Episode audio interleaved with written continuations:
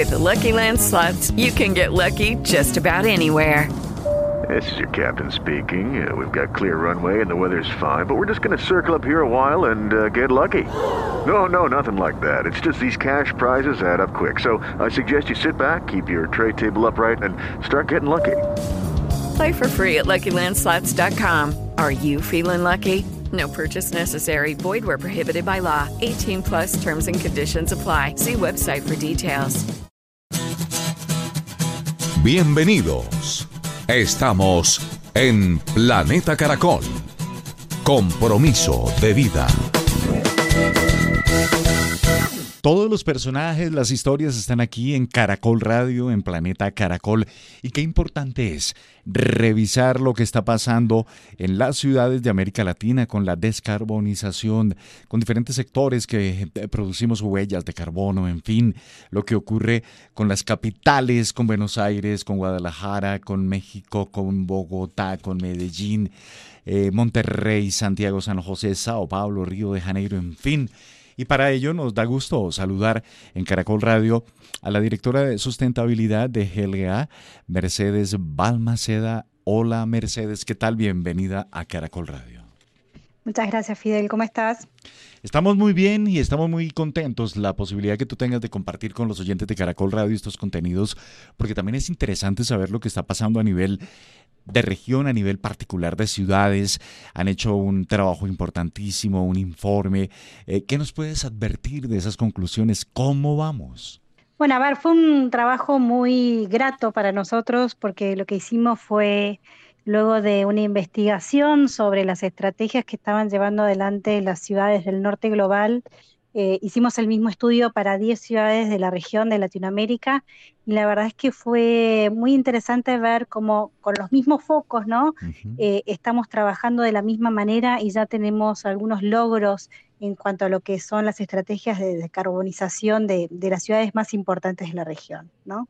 Siempre pensando en temas de mm, biodiversidad, de gestión de residuos, circularidad, todo lo que tiene que ver con gestión del agua, red eléctrica con energía renovable. La verdad es que son muchas las ciudades que hoy ya están trabajando en estos objetivos y, midiendo ¿no? cómo están eh, lográndolo y, alcanzando sus metas. Claro, estamos hablando allí de, los objetivos ambientales ¿no? que se nos han planteado cómo mitigar el cambio climático, cómo adaptarnos a esas nuevas temperaturas, eh, qué hacer con los recursos hídricos de manera limpia sin impactar. Algo muy importante, eh, los mares, la transición a economías circulares, nuestro consumo, sin duda, prevención y control de la contaminación, restauración de la biodiversidad y ecosistemas, tareas sin duda que yo creo, Mercedes, eh, parecen que que debemos impulsar cada día más para que no sean solo los estados, los alcaldes, sino en general la comunidad, sector productivo, academia, investigación, innovación se sumen. Sí, sin duda, sin duda. A ver, hoy sabemos que las ciudades representan el, aproximadamente el 66% de las emisiones de gases de efecto invernadero, ¿no? Y de ese porcentaje, el 40% es, es eh, lo que producen los edificios, ¿no? El entorno construido. Con lo cual, desde lo que es la industria de los bienes raíces hay una responsabilidad enorme, no solo a través de los gobiernos, ¿no? Obviamente los gobiernos tienen que trabajar en regulaciones y en establecer beneficios a aquellos que realmente eh, implementan estrategias de decarbonización, sino que también hay que trabajar muy de la mano con los inversores, con los propietarios, con los ocupantes finales de esos edificios para poder generar las tendencias del mercado para que esto se empiece a revertir, ¿no? Definitivamente necesitamos que los edificios empiecen a ser más eficientes en términos de energía, que empiecen a ser resilientes frente al cambio climático y si solo esto queda a través de los gobiernos, bueno, va a llevar más tiempo del que tenemos si pensamos que muchas de las ciudades de las que estamos hablando tienen metas a 2035, 2040 o 2050, ¿no? Eso parece fechas muy lejanas, pero la verdad es que están a la vuelta de la esquina. Ese sector inmobiliario hoy tiene alternativas a la mano. Mm, Mercedes, mira que 20, 25 años atrás hablar de un panel solar, pues oye, era un golpe duro al bolsillo, un costo elevado. O cómo hacemos para mm, implementar eh, eh, la circularidad de agua en zonas comunes, en jardinería, en en fin. ¿Por qué no techos verdes, paredes verdes que ayudan a controlar las temperaturas? Y ya están dadas muchísimas fórmulas para que se implementen. Te comparto acá en Colombia, centros comerciales, eh, también conjuntos residenciales, compañías, edificios, han optado por, por una planta fotovoltaica que te permite pues no suplementar en un 100% la energía que viene de la empresa de la ciudad, pero sí hacerla híbrida y alimentar zonas comunes y bajar pues el consumo de, las energías tradicionales a una energía eh, nueva, la fotovoltaica o la eólica. Alternativas hay. ¿Qué hay que hacer para que crezcan? Bueno, a ver, eh, eh, lo primero que diría es que América Latina y particularmente Colombia están muy bien posicionados en lo que es el componente de energía renovable en, la, provisión de red, ¿no? Eh, el, contrato de energía eléctrica que tienen ustedes sin estar pensando en ningún tipo de acción, ya tiene aproximadamente el 60% de energía renovable. Eh, si vamos a países como Estados Unidos, nos llega al 20%. Con lo cual ahí ya están realmente muy bien posicionados. Cualquier medida adicional que se tome, ya sea de buscar un contrato de energía renovable netamente o producción de energía renovable en el sitio, ya sea en emprendimientos residenciales o comerciales, obviamente nos acerca a lograr esa reducción, ¿no? Entonces, em, todo este proceso que se ha dado en y que sea más eh, fácil acceder a este tipo de tecnologías, nos acerca mucho a los objetivos que, estamos planteando. Sí, el manejo del agua, mira Mercedes que eh, amigos de Oriente, de China, Japón, dicen ustedes cómo pueden tener en la batería, en la cisterna, agua potable porque no utilizan el agua de la ducha que puede servir para ella o también para em, lavar los vehículos en zonas comunes o, la jardinería. De pronto en Latinoamérica por tener este recurso, comillas, eh, bien, eh, ¿estamos excediéndonos con él? Sí, bueno, em, podemos hablar con nuestros hermanos uruguayos que hoy por hoy están en una crisis muy importante por las sequías que estamos teniendo, lo mismo en Chile, sin, llegar a, estadios tan críticos como hace un par de meses Uruguay. Em, ya son varios años de sequía y creo que esto requiere, sí, ya un cambio inminente, ¿no? Em, en cualquier país de Europa, utilizar el agua como la utilizamos en la América Latina es, o sea, es algo que no se conoce y, y creo que eso es algo que va a ir eh, creciendo y alentándose en los próximos años, porque bueno, los eh, efectos ya están muy a la vista y realmente hay que tomar medidas muy claras. No, no se va a poder extender esta situación más allá de un par de años. Claro. Eh, el sector inmobiliario, ¿tú sientes que en América Latina ya está tomando esa conciencia y están implementando pilares que se ajusten a los compromisos para minimizar esa huella de carbono? Hablo, por ejemplo, de construcciones, comillas, verdes o sostenibles, donde se aprovecha eh, la luz del día, donde inclusive eh, se dispone de integrar estas edificaciones a esos corredores verdes que tenemos en la ciudad. Acá en Bogotá tenemos humedales, tenemos cerros orientales, bueno, muchos parques, eh, muchos ritos, quebradas que baja de los cerros orientales.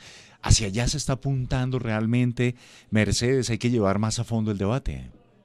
A ver, yo creo que eh, el sector inmobiliario tiene mm, responsabilidades que cumplir y las tendencias del mercado van a marcar el paso, ¿no? obviamente que todo lo que tiene que ver con códigos de edificación y, regulaciones que puedan sacar las ciudades van a, acelerar el proceso, pero si ya vemos lo que está pasando en otros mercados, sabemos que cada vez más se incluyen cláusulas vamos a decir, cláusulas verdes en los contratos de alquiler, o eh, sabemos que cada vez más los inversores eh, tienen en cuenta eh, apuntar a edificios con algún tipo de certificación para determinar el nivel de eficiencia que tienen en términos de utilización de la energía y de los recursos, ¿no? Em, creo que lo que se está viendo en mercados más maduros es que en definitiva, si no se toman este tipo de decisiones en el, al nivel inicial de la inversión, bueno, el valor del activo puede estar afectado a futuro, ¿no? Porque eh, frente a dos activos, pero uno de, ellos eh, eficiente a nivel energético, va a ser mucho más rentable para el usuario y, mucho más apetecible, ¿no? Cuando tenga que tomar la decisión de qué inmueble elegir. Así que yo creo que vamos a estar viendo un cambio em, acelerado en los próximos años. Sí. ¿Qué están haciendo en la Unión Europea que podamos replicar o de lo cual podamos aprender, Mercedes? Bueno, en Colombia particularmente ya están replicando acciones de la Unión Europea, es uno de los pocos países de Latinoamérica que tiene su propia taxonomía. Eh, la taxonomía es un, conjunto de reglas que determina cómo evaluar eh, negocios o actividades comerciales sostenibles, ¿no? Em, eso para mí es un paso muy importante realmente los posiciona en un lugar de liderazgo en la región. México acaba de sacar la suya hace un par de meses, pero en definitiva lo que hace es eh, establecer los estándares de sostenibilidad ambiental que den transparencias a las inversiones, ¿no?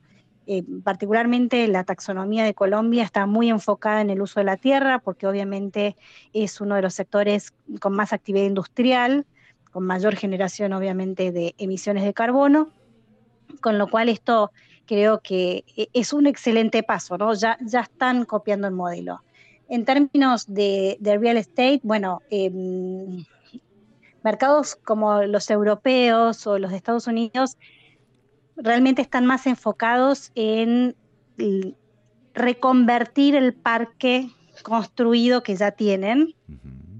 Que nosotros en Latinoamérica también lo vamos a tener que hacer, pero tenemos más disponibilidad para eh, crear nuevos activos que sean más eficientes, ¿no? Con lo cual eso lo vamos a estar replicando seguramente en unos años, pero bueno, e, e, es algo que sin duda va a empezar a afectar el valor del activo y va a tener un impacto grande cuando hablemos de precios, de valores y de rentabilidad de, los activos de los mercados. Claro. Frente al riesgo climático, hay que anotar que, por supuesto, son muchos los factores y muchas las circunstancias que se suman. Mercedes, y en el desarrollo inmobiliario, en la medida en que vayan implementando más acciones que permitan reducir la huella de carbono, pues todo esto también tenemos que hacerlo complementario con una movilidad limpia, ir descarbonizando eh, la matriz de combustible de nuestros vehículos, ¿por qué no bajarnos de los vehículos? Lo hacemos mucho aquí en Bogotá, donde tenemos una red de ciclovías increíble y montarnos en la cicla, o qué delicia caminar. Em, de igual manera, eh, la preservación de esos espacios verdes, o sea, la comunión de lo verde, volver a conectar con lo verde y ser eh, sustentables, que cada uno de nosotros entendamos, está bien, yo no soy un edificio, pero soy una persona que también tengo mi huella de carbono y que si sumo con los demás y logro contagiar y que si la movilidad es limpia y que si el sector inmobiliario también, pues realmente vamos a contribuir todos en una misma dirección. Es necesario hacerlo así transversal, que toque todos los sectores, tanto productivos, de movilidad, eh, ¿tú cómo lo ves? Bueno, sí, eh, eh, las acciones tienen que ser transversales porque si no, no vamos a, lograr el objetivo, ¿no? Mm, si hablamos de la inclusión de la biodiversidad, creo que, bueno, tenemos eh, una ventaja competitiva en la región que es el clima y la, biodiversidad que tenemos disponible, que nos nos beneficia bastante en cuanto a lo que pueden ser las estrategias a implementar en las ciudades.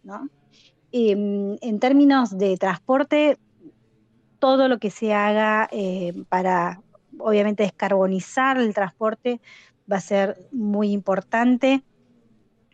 Eh, países como el de Chile, bueno, eh, Santiago ya está con una estrategia de descarbonización del transporte muy grande, tienen transporte público eléctrico, son realmente pioneros en, esta iniciativa. En Medellín ya están planificando a futuro que no van a poder fabricarse autos que sean de em, fósiles, de combustibles fósiles a partir de 2035, entendiendo que esto va a ser una tendencia global y que no puede ser América Latina el lugar que aloje este tipo de industrias que no que no están permitidas en, otros países, con lo cual eh, es un trabajo que, hay que empezar, ¿no? Em, si comparamos el, entorno construido versus el transporte, bueno, el transporte todavía en muchos mercados está un poco por detrás en términos de estrategias de decarbonización. Claro. Obviamente siempre es genial cuando alguien se puede subir a una bicicleta en vez de a un carro, pero bueno, eh, la estrategia tiene que ser más fuerte. Sí, total. Mira que, por ejemplo, hablando del sector inmobiliario, de la construcción de nuevas edificaciones, se ha trabajado en ladrillos con la capacidad de captar carbono, lo mismo la mezcla del concreto, y siento que que pues se han preocupado Mercedes, estos sectores, hablo ya del de la construcción con los insumos básicos, para a través de, los elementos básicos como son eh, los ladrillos, el concreto, todo ello, pues también se contribuya a captar esa, ese carbono. Sí, sí, por supuesto, ¿no? Muchas veces estamos enfocados en lo que llamamos carbono operacional, ¿no? las emisiones de carbono que surgen de, de nuestras actividades diarias, pero bueno, también estamos trabajando ya en estrategias de diseño para lo que es el carbono incorporado, ¿no?